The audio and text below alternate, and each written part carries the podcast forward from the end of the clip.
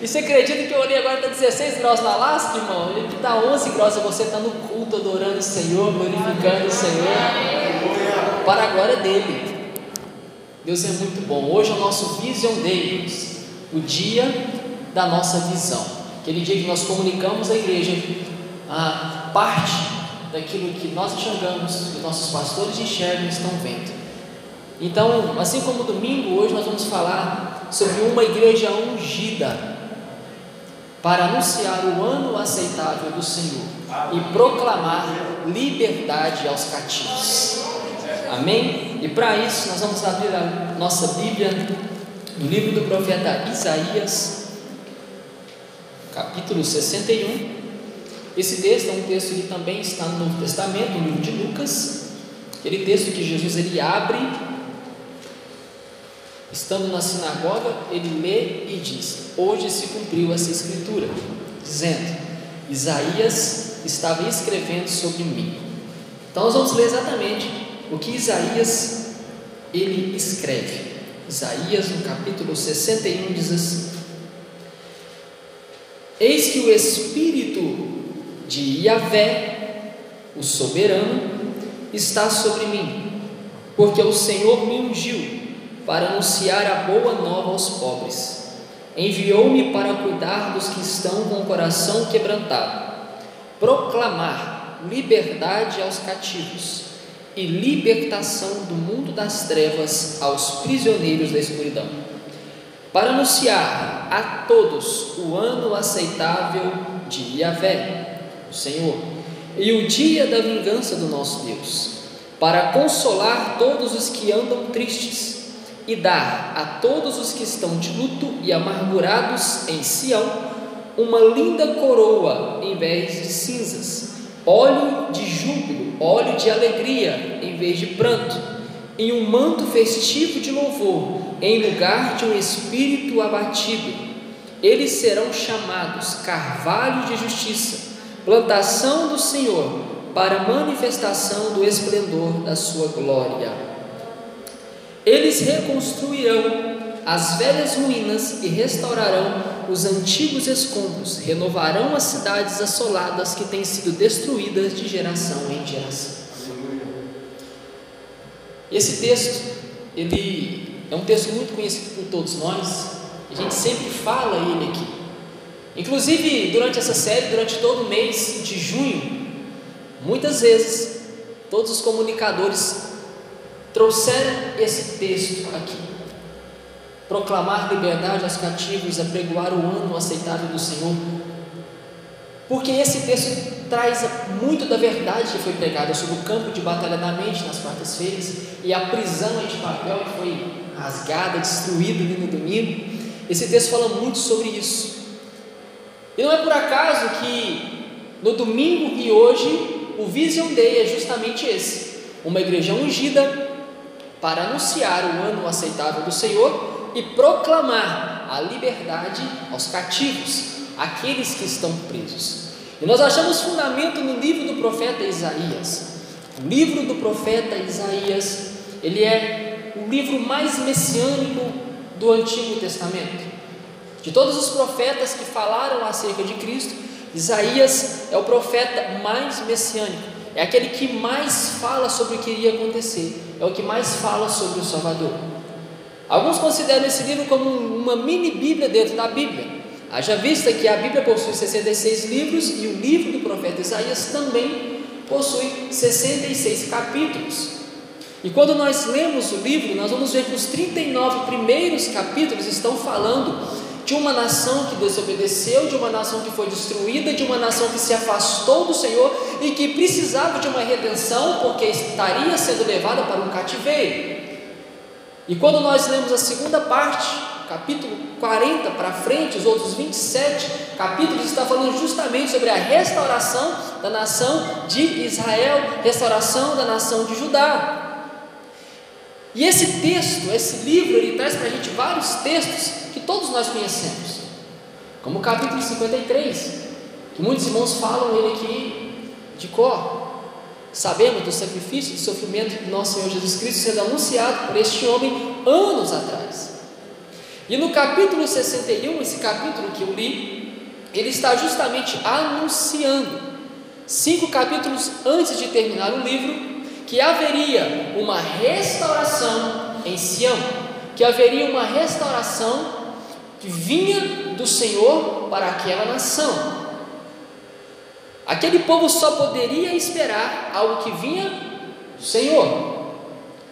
Para você entender o contexto que esse livro foi escrito, foi um contexto de destruição da nação de Israel e também destruição da nação de Judá, terminando com a retirada do povo da sua terra e sendo levados para o cativeiro na Babilônia. O povo sai de Judá, sai de Jerusalém, o templo é destruído, tudo é destruído, a cidade é destruída, então eles vão cativos para a Babilônia.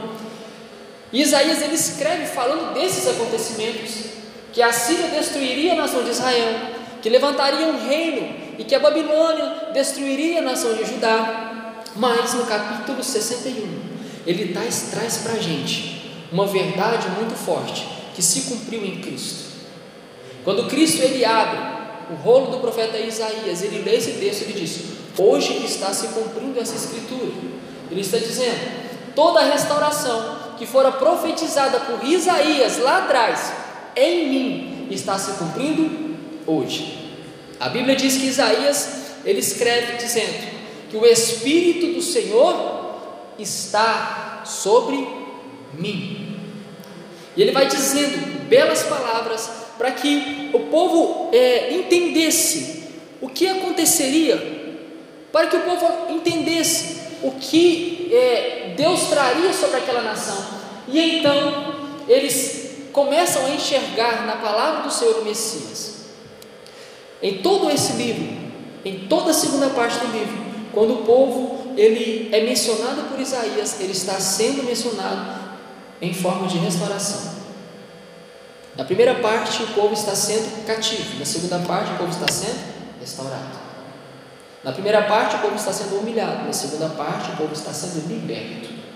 Na primeira parte, o povo tem suas casas destruídas, queimadas ao fogo, mas na segunda parte, alguém, um rei misterioso, que veio para sofrer, libertaria todos dos seus pecados. E então, no capítulo 61, ele traz para a gente a base do nosso visão dele.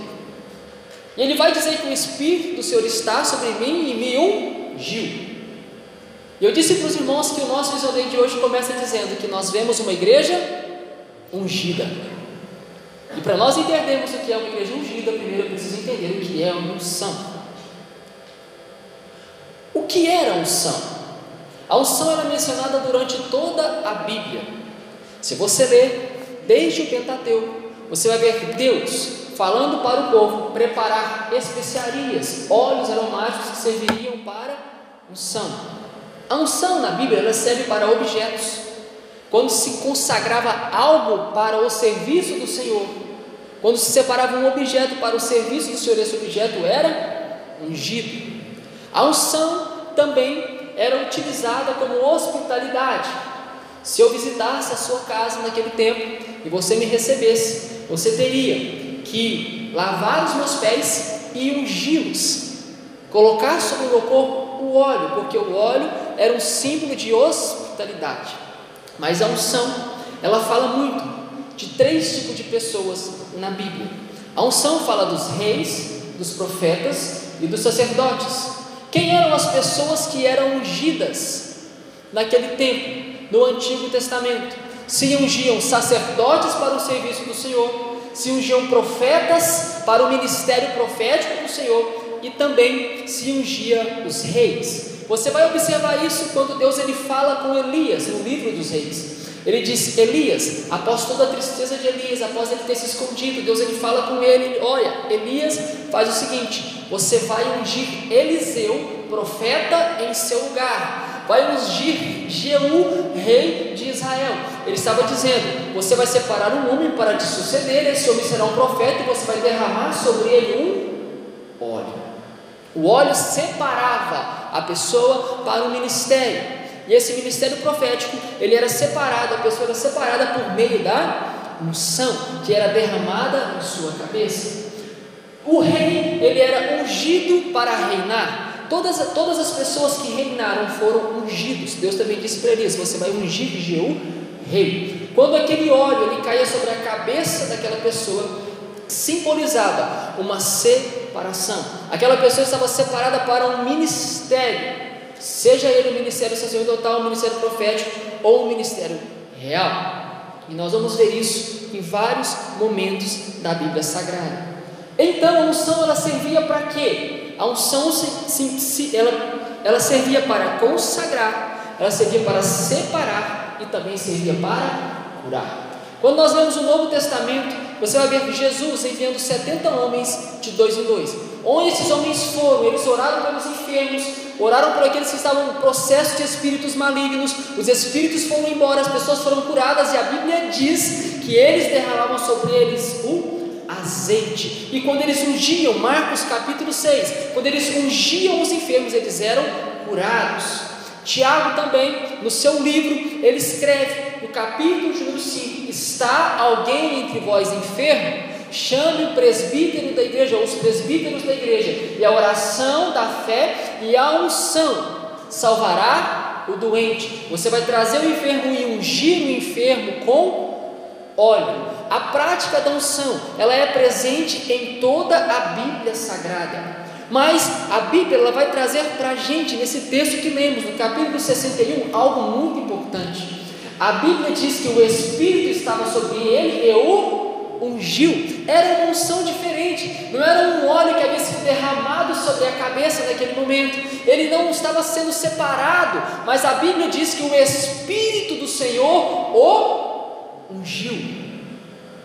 Fala de uma unção do Espírito Santo uma unção particular, uma unção diferente. Jesus ele disse quando ele leu: "O Espírito do Senhor é sobre mim, porque ele me ungiu". Existe uma unção específica que ela é derramada sobre cada um de nós por meio do Espírito Santo de Deus. Deus, ele diz na palavra dele, Jesus dizendo: Ficai em Jerusalém até que do alto sejais revestidos de poder. Esse poder é justamente uma unção específica para fazer algo específico para Deus. Todas as pessoas que exercem, que fazem algo específico para Deus, são ungidas pelo Espírito Santo. É o Espírito Santo quem separa. Mas eu entendo, à luz da Bíblia, que o Espírito Santo estava sobre ele. Logo, nós podemos entender que só podemos ser ungidos se o Espírito Santo estiver sobre é por isso que às vezes durante o culto você vai ver alguém orando em línguas estranhas no momento do louvor, no momento da palavra. É por isso que às vezes durante o culto você vai ver alguém saindo do seu lugar e indo até outra pessoa e entregando uma mensagem do céu. É por isso que às vezes você vai estar aqui na igreja, vai ver uma pessoa manifestar um espírito maligno e alguém sair do seu lugar, colocar a mão na cabeça, expulsar aquele demônio, porque existe uma unção sobre essa, essas pessoas, vinda do Espírito Santo de Deus. A unção, ela não está ligada à posição. A unção está ligada ao propósito. Vou repetir. A unção que o Espírito Santo traz sobre cada um de nós, ela não está ligada à posição de ninguém, mas está ligada ao propósito. Como assim? Isaías está dizendo: o Espírito do Senhor está sobre mim para. O Espírito do Senhor está sobre mim por quê? O Espírito do Senhor está sobre mim para um propósito específico. Todas as vezes que o Espírito do Senhor ele vinha sobre alguém na antiga aliança, aquela pessoa ela fazia algo sobrenatural. Quando você olha para a vida de Sansão, todas as vezes que ele é, se movia numa força muito forte, é porque o Espírito do Senhor se apoderava dele. E porque o Espírito se apoderava dele, ele poder, podia agir com muita força. A unção, o Espírito Santo, ele é derramado sobre nós para um propósito. Essa unção, ela não está ligada àquilo que você faz. A unção está ligada àquilo que você carrega. Existem pessoas que não servem ainda em nenhum ministério da igreja, mas carregam uma unção dentro delas. Existem pessoas é, que você conversa com elas cinco minutos, isso o pastor faz muito bem, conversa com a pessoa cinco minutos, já faz uma leitura daquilo que está dentro dela, já identifica que dentro daquela pessoa há algo diferente, há algo específico. Porque a unção não está ligada àquilo que eu faço. Eu posso pregar aqui, eu posso falar a palavra do Senhor, mas sem unção, porque a palavra não salva quem prega, a palavra salva quem ouve, a palavra salva quem escuta. E a Bíblia diz que todos nós, quando confessamos o Senhor Jesus, recebemos o Espírito Santo como o penhor da nossa salvação. Então existe algo dentro de você que você precisa ser, ter consciência que é como um tesouro que foi depositado por Deus dentro de um vaso de barro que somos nós. E esse tesouro se chama unção, que veio do Espírito Santo de Deus. Isso não está ligado com o que você faz na igreja. Isso está ligado ao que você carrega dentro de você. Lá estava Davi. Davi estava apacentando, cuidando das ovelhas de seu pai. O pior serviço para um filho de uma casa naquela época, cuidar das ovelhas. E o profeta Samuel chega na casa dele todos os outros seus irmãos, homens de guerra, homens de boa aparência, homens formosos, que talvez se eu que estou aqui, você que está em casa, se você olhasse para aqueles homens também, é, enxergaria neles um rei para Israel. Mas a Bíblia fala de um homem que estava lá no pasto, e que o profeta ele chega, vê todos os filhos de Deus falar para ele: não é esse, não é esse, não é esse, não é esse. Acabaram os meninos? Então, o pai diz: Não, ainda tem um. Ainda sobrou um, só que ele está lá no pasto. Distrai das ovelhas, aposentando as ovelhas. Ele distrai ele, porque enquanto ele não chegar, ninguém senta para comer. E quando ele chega, Deus ele mostra para Samuel e diz: É esse, unge o menino. E naquele momento, então, acontece a unção de um rei. O profeta pega um vaso de azeite, derrama sobre a cabeça daquele menino, e ele é separado rei de Israel. Só que quando ele foi ungido como rei, ele não saiu dali para o palácio para reinar. Ele saiu daquele lugar e voltou para de trás das ovelhas. Porque a unção não está ligada àquilo que você faz, a unção está ligada àquilo que você carrega. As pessoas olhavam para ele e viam um pobre pastor que cheirava ovelha, mas Deus estava olhando para ele, enxergando alguém que havia sido ungido rei de uma nação. Ele era um pastor, mas ele carregava dentro dele o cetro de autoridade, ele carregava dentro dele a vontade de, de vencer Golias, ele já carregava dentro dele a vontade de defender o nome do Senhor, ele já carregava dentro dele todas as grandes coisas que ele fez durante todo o seu reinado, porque Davi não vence o gigante Golias quando ele vai para o campo de batalha, ele vence Golias quando ele recebe o sangue. Aleluia. Quando que eu consigo vencer os Golias da minha vida? Quando eu recebo unção, quando eu enxergo, quando eu entendo que sobre mim está o Espírito do Senhor. Nós precisamos entender isso, porque a igreja precisa se mover no Espírito Santo. Nós precisamos nos mover no Espírito de Deus. E quem se move no Espírito Santo, quem se move no profético, experimenta coisas diferentes. Glória a Deus. Não é, Mancatia? Quantas coisas essa semana? A senhora experimentou? Por quê? Porque quem decide se mover no profético, quem entende que o Espírito do Senhor está sobre, entende que está sobre para um propósito.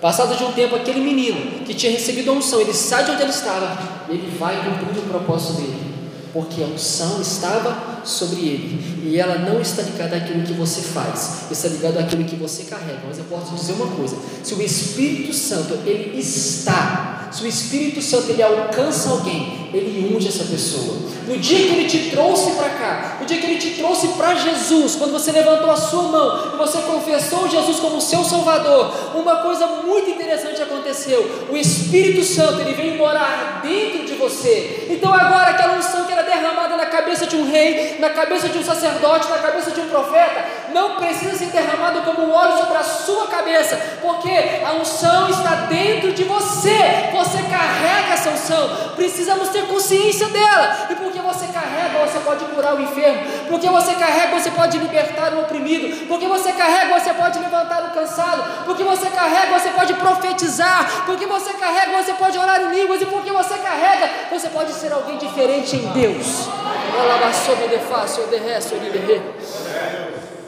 Aleluia. A unção vem do Espírito Santo. O que é a unção? A unção é um peso de autoridade que liberta. Vou repetir. A unção é um peso de autoridade que liberta. Isaías capítulo 10, versículo 27. Vou ler na Almeida Revista para você entender melhor o texto. Isaías dizendo: E acontecerá naquele dia que a sua carga será tirada do seu ombro, e o seu jugo do teu pescoço, e o jugo será despedaçado por causa da unção. A unção é um peso de autoridade que liberta.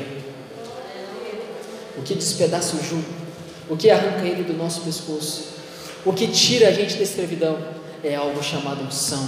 É por isso que ele disse: O Espírito do Senhor está sobre mim e me ungiu. Se você pode me ajudar a pregar nesse luzinho gostoso, olha para esse seu irmão que está do seu lado e fala assim: ó, Você é ungido. Não, atravessa a faixa de Gaza, fala para esse irmão: Você é ungido. Você é ungida.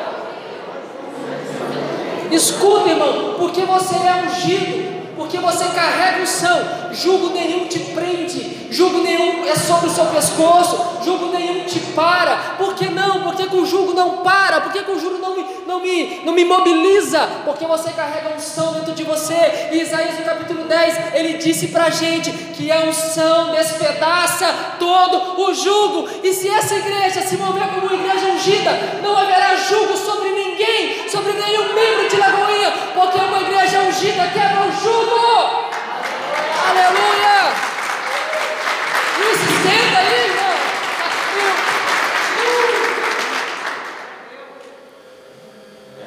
Oh, Jesus.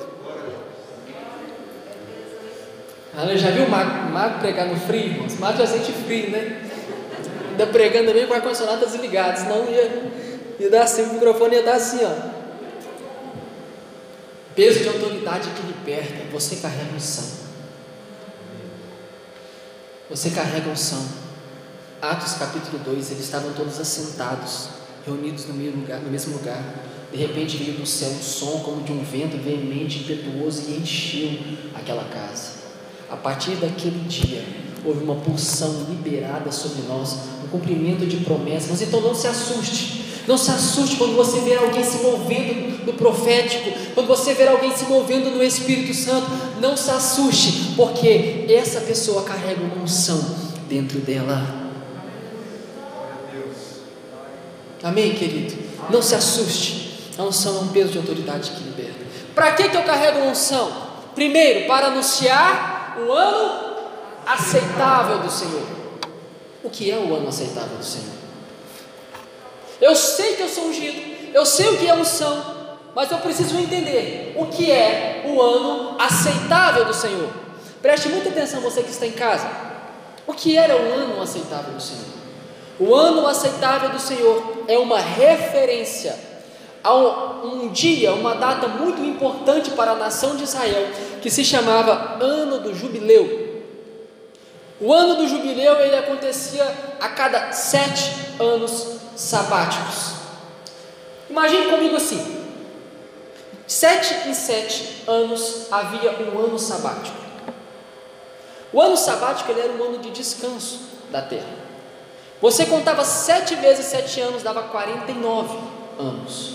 No quinquagésimo ano era o ano do jubileu. O ano do jubileu era um ano que Deus ele separou no livro de Levítico, capítulo 25, para que houvesse um nivelamento naquela nação, na nação de Israel. Então, quando chegava o ano do jubileu, todas as dívidas eram perdoadas, todos os escravos eram libertos e todas as terras que haviam sido vendidas, que pertenciam a uma família, essas terras eram devolvidas, voltavam para aquelas famílias. Isso acontecia de 50 em 50 anos. Então você imaginava alguém que tinha uma dívida, como aquela viúva que teve seus filhos que foram buscados para serem escravos. Chegaram para buscar os filhos dela para serem escravos. Ela tinha duas saídas: ou pagar a dívida, ou esperar o ano do jubileu, que acontecia de 50 em 50 anos, para que seus filhos fossem libertos e voltassem para sua casa. O ano aceitável do Senhor é justamente o ano do jubileu, o ano da restauração, do perdão e da alegria. Aleluia. Tem gente que já está entendendo o que eu estou querendo dizer aqui. Nós somos ungidos para anunciar essas coisas, esse ano, que é o ano aceitável do Senhor. Então, para que que a igreja ela foi ungida? Por que nós estamos aqui passando essa visão? Porque a igreja foi ungida para anunciar o ano aceitável do Senhor. Ela foi ungida para anunciar que pessoas escravas precisam ser libertas, pessoas que devem serão perdoadas, e pessoas que foram roubadas terão as suas terras, as suas fronteiras restabelecidas. Porque isso acontecia no livro de Levítico, mas comunicava algo espiritual. Todas essas coisas comunicavam coisas espirituais. O que, que nós precisamos anunciar? Que todas as pessoas que estão escravas pelo diabo, elas vão ser libertas, porque Jesus disse: Hoje se cumpriu essa escritura, o Espírito Santo está sobre mim, então o ano do jubileu chegou. Quando Cristo veio para essa terra, o ano do jubileu não passou mais a acontecer de 50 em 50 anos. Todo dia é jubileu de Deus para você. Todo dia é um ano aceitável de Deus para você. Todo dia tem novidade do céu para sua casa. Todo dia tem novidade do céu para sua vida. Então eu preciso entender que aquilo que eu devia já foi pago por Ele. A minha dívida foi perdoada. Colossenses diz que a cédula que era contra você, ela foi rasgada, ela foi quebrada, exterminada. A sua dívida foi perdoada, foi paga. Você não deve nada, Lagoinha. Bate no peito e fala assim: Eu não devo nada. Fala com fé, irmão: Eu não devo. Foi pago quando Jesus disse na cruz: Está consumado. Tetelestai, está consumado. Você não deve nada. Eu não devo nada. Foi pago. Foi pago. Ela dá sub de face Dará lá sob de face. Todos os escravos que o diabo oprime só estão oprimidos enquanto não conhecem Cristo, porque quando conhece a Cristo, o processo de libertação começa. No dia que você conhece a Cristo, nós aprendemos aqui que a salvação é automática, mas a libertação é um processo. Se você conhece Jesus, a sua libertação começou a acontecer, porque Ele garantiu para a gente que era o ano aceitável do Senhor que estava chegando que o jubileu estava chegando para a gente, e quando isso acontecia, todos aqueles que eram escravos eram libertos. A libertação não é para quem está lá de fora. O pastor disse muito bem isso aqui, pregou aqui. A libertação é para quem está aqui dentro. Então, quem somos nós aqui no centro da cidade? Somos, somos pessoas que alcançamos a nossa libertação, querendo libertar aqueles que estão sendo escravizados. Aleluia. Esse é você, uma pessoa liberta, uma pessoa que Deus transformou e tem transformado para poder libertar as pessoas que estão lá de fora. Amém. Mas acontecia outra coisa no ano do jubileu. A terra não poderia ser semeada. Quando chegava o 49 ano, eles não poderiam semear mais. E o que acontecia? Deus, ele disse: A terra dará fruto por três anos, sem você plantar. Já imaginou isso? Eles paravam de plantar porque Deus disse que era para parar, mas aquela terra daria fruto por três anos, porque no primeiro ano não plantavam, no segundo ano eles plantaram, iam colher lá na frente. Precisavam de frutos por três anos. Isso é um retrato da bênção de Deus. Quando a bênção de Deus está sobre nós, nós colhemos até onde não plantamos.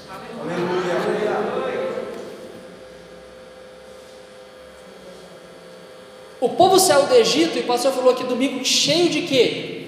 De ouro, de especiarias, sem fazer nada. A terra estava pronta. Eles entraram numa terra que estava pronta e tomaram aquela terra. Quando você foi salvo, você não fez nada, porque isso é a bênção de Deus. Quando a bênção de Deus está sobre nós, as coisas acontecem de uma forma que você pensa, pai, eu não estou nem plantando da forma que eu estou colhendo, a proporção está diferente, eu não consigo entender a proporção, mas é porque você está na dependência do Senhor. Deus ele diz: no ano de jubileu você não planta, mas você vai colher. Se eu confio em Deus, eu vou, vou colher até onde eu não plantei. Confie em Deus.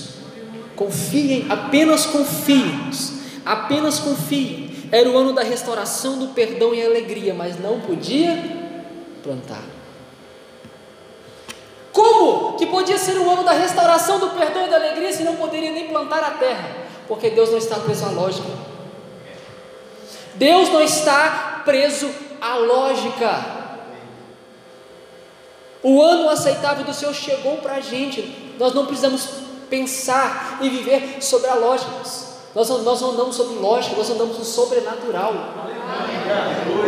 A nossa vida, mas é nossa sobrenatural. Às vezes você está passando uma dificuldade, chega alguém de onde você não sabe e começa a te abençoar, começa a te ajudar. Daí a pouco você precisa de uma porta aberta e aquela porta escancara na sua frente, você não sabe o que aconteceu, porque você está na dependência do Senhor. Ele te liberou uma palavra, você se agarra naquela palavra e vai. Nós precisamos agarrar aquilo que Deus disse para a gente, porque nós estamos vivendo o ano aceitável do Senhor. É jubileu de Deus para nós, Deus não nos chamou, não nos separou, não nos colocou aqui para viver aflito, oprimido, preso, entristecidos, derrotados. Não.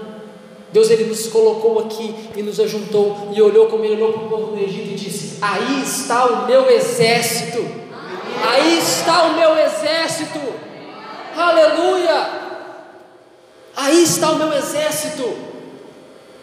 Nós precisamos entender isso.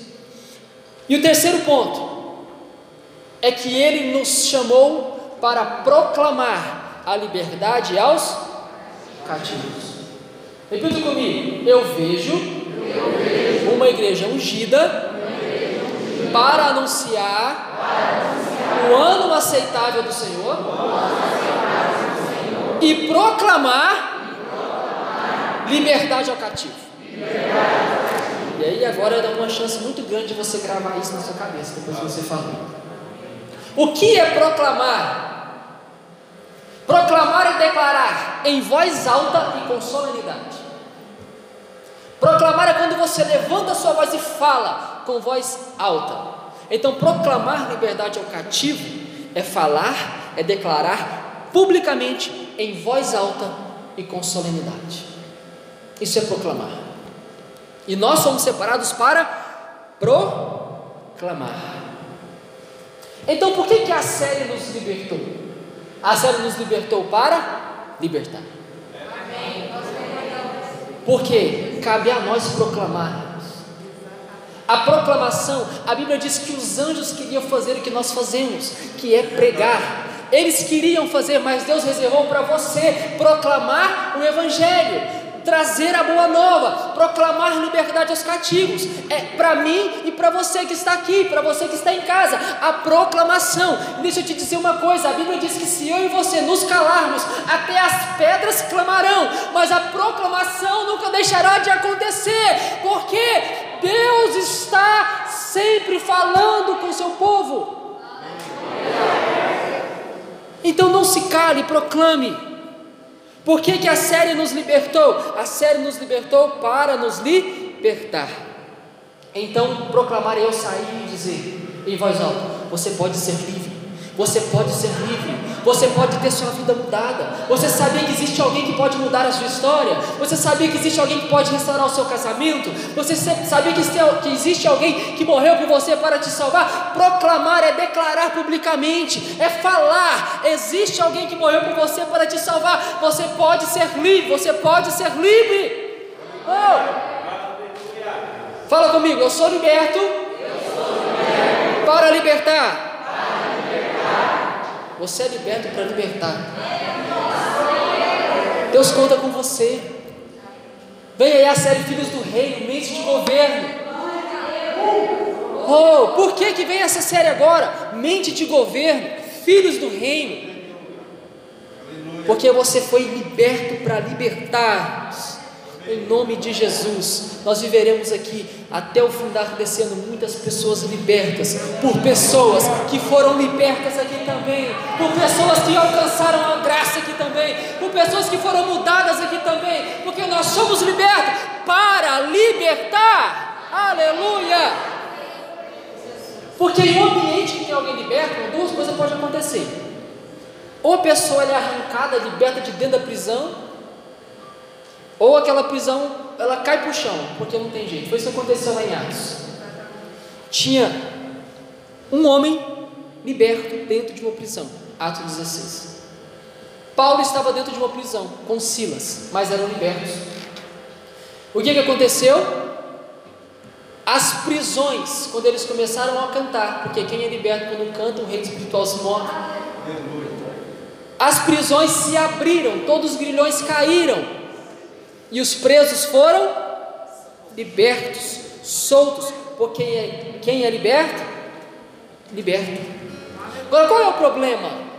A Bíblia diz que havia um carcereiro, quando ele ouviu que os presos estavam soltos, quando ele viu o terremoto, ele, a Bíblia diz que ele estava dormindo e acordou. O problema é que às vezes nós somos igual o carcereiro. Nós estamos dormindo. Mas naquele dia Deus não queria libertar somente os presos, Deus queria libertar o carcereiro. Deus queria libertar a família dele. Ele queria libertar todos eles. E a Bíblia diz então que quando aquele carcereiro vê todos soltos, ele vai se matar, Zaqueu. Paulo fala: não faz isso, não faz isso, nós estamos todos aqui, ninguém saiu. E aquele homem falou assim: o que tem sobre vocês? Eu quero isso. A Bíblia diz que ele se entrega para Jesus, eles oram para ele. Eles lavam a ferida, ele lava a ferida de Paulo, lava a ferida de Silas, a família do carcereiro é salva. Por quê? Porque não era sobre aqueles que estavam presos ali somente, mas sobre aquele que estava dormindo e precisava ser liberto também. Então Paulo e Silas, eles ganham o carcereiro e a família dele, porque eles precisavam ser libertos. Escute, aquele que parecia estar preso estava livre que era Paulo, que era Silas. E aquele que parecia estar livre estava preso, que era o carcereiro. Existem um monte de pessoas aí de fora que parecem estar livres, mas estão presas, pastor. E talvez essas pessoas olhem para você que está aqui dentro e dizem assim: eles estão presos lá, eles estão presos é, em Cristo, estão presos numa religião, estão perdendo a sua vida, mas na verdade você está livre. Porque o diabo está querendo inverter as coisas. Então, na verdade, quem, quem é aquela pessoa que está parecendo que está livre, ela está presa, mas você está livre. Você é livre para libertar, para alcançar essas pessoas, para ir onde ela está. Aleluia. Para eu fechar. Quando se é liberto, o inimigo tenta te prender, mas a chave ela vem parar nas suas mãos. Foi isso que aconteceu com José. Era um livre. Ele era um livre, mas colocaram ele dentro de uma prisão. Um homem livre dentro de uma prisão. O que, que aconteceu? A chave chegou na mão dele. Ele governava todo aquele lugar. Ele governava todo aquele ambiente, porque não tem jeito. Quem é livre governa. Quem é livre domina, quem é livre governa. E é por isso que semana que vem ele vai começar a série Mente de Governo, Filhos do Rei, chave nas mãos, quem é livre tem chave nas mãos, coloque de pé, aleluia.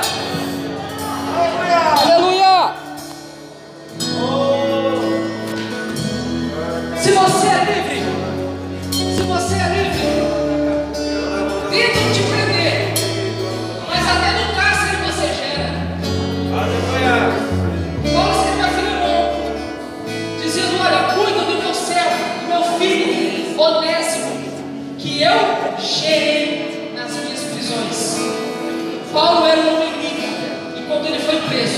rejeiam dentro de uma prisão.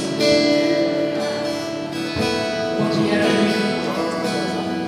foi para a liberdade que Jesus nos deu. Nós vamos cantar junto. Eu queria que você cantasse com fé e você abrisse seu coração, que você declarasse que você gostava de nessa canção com toda a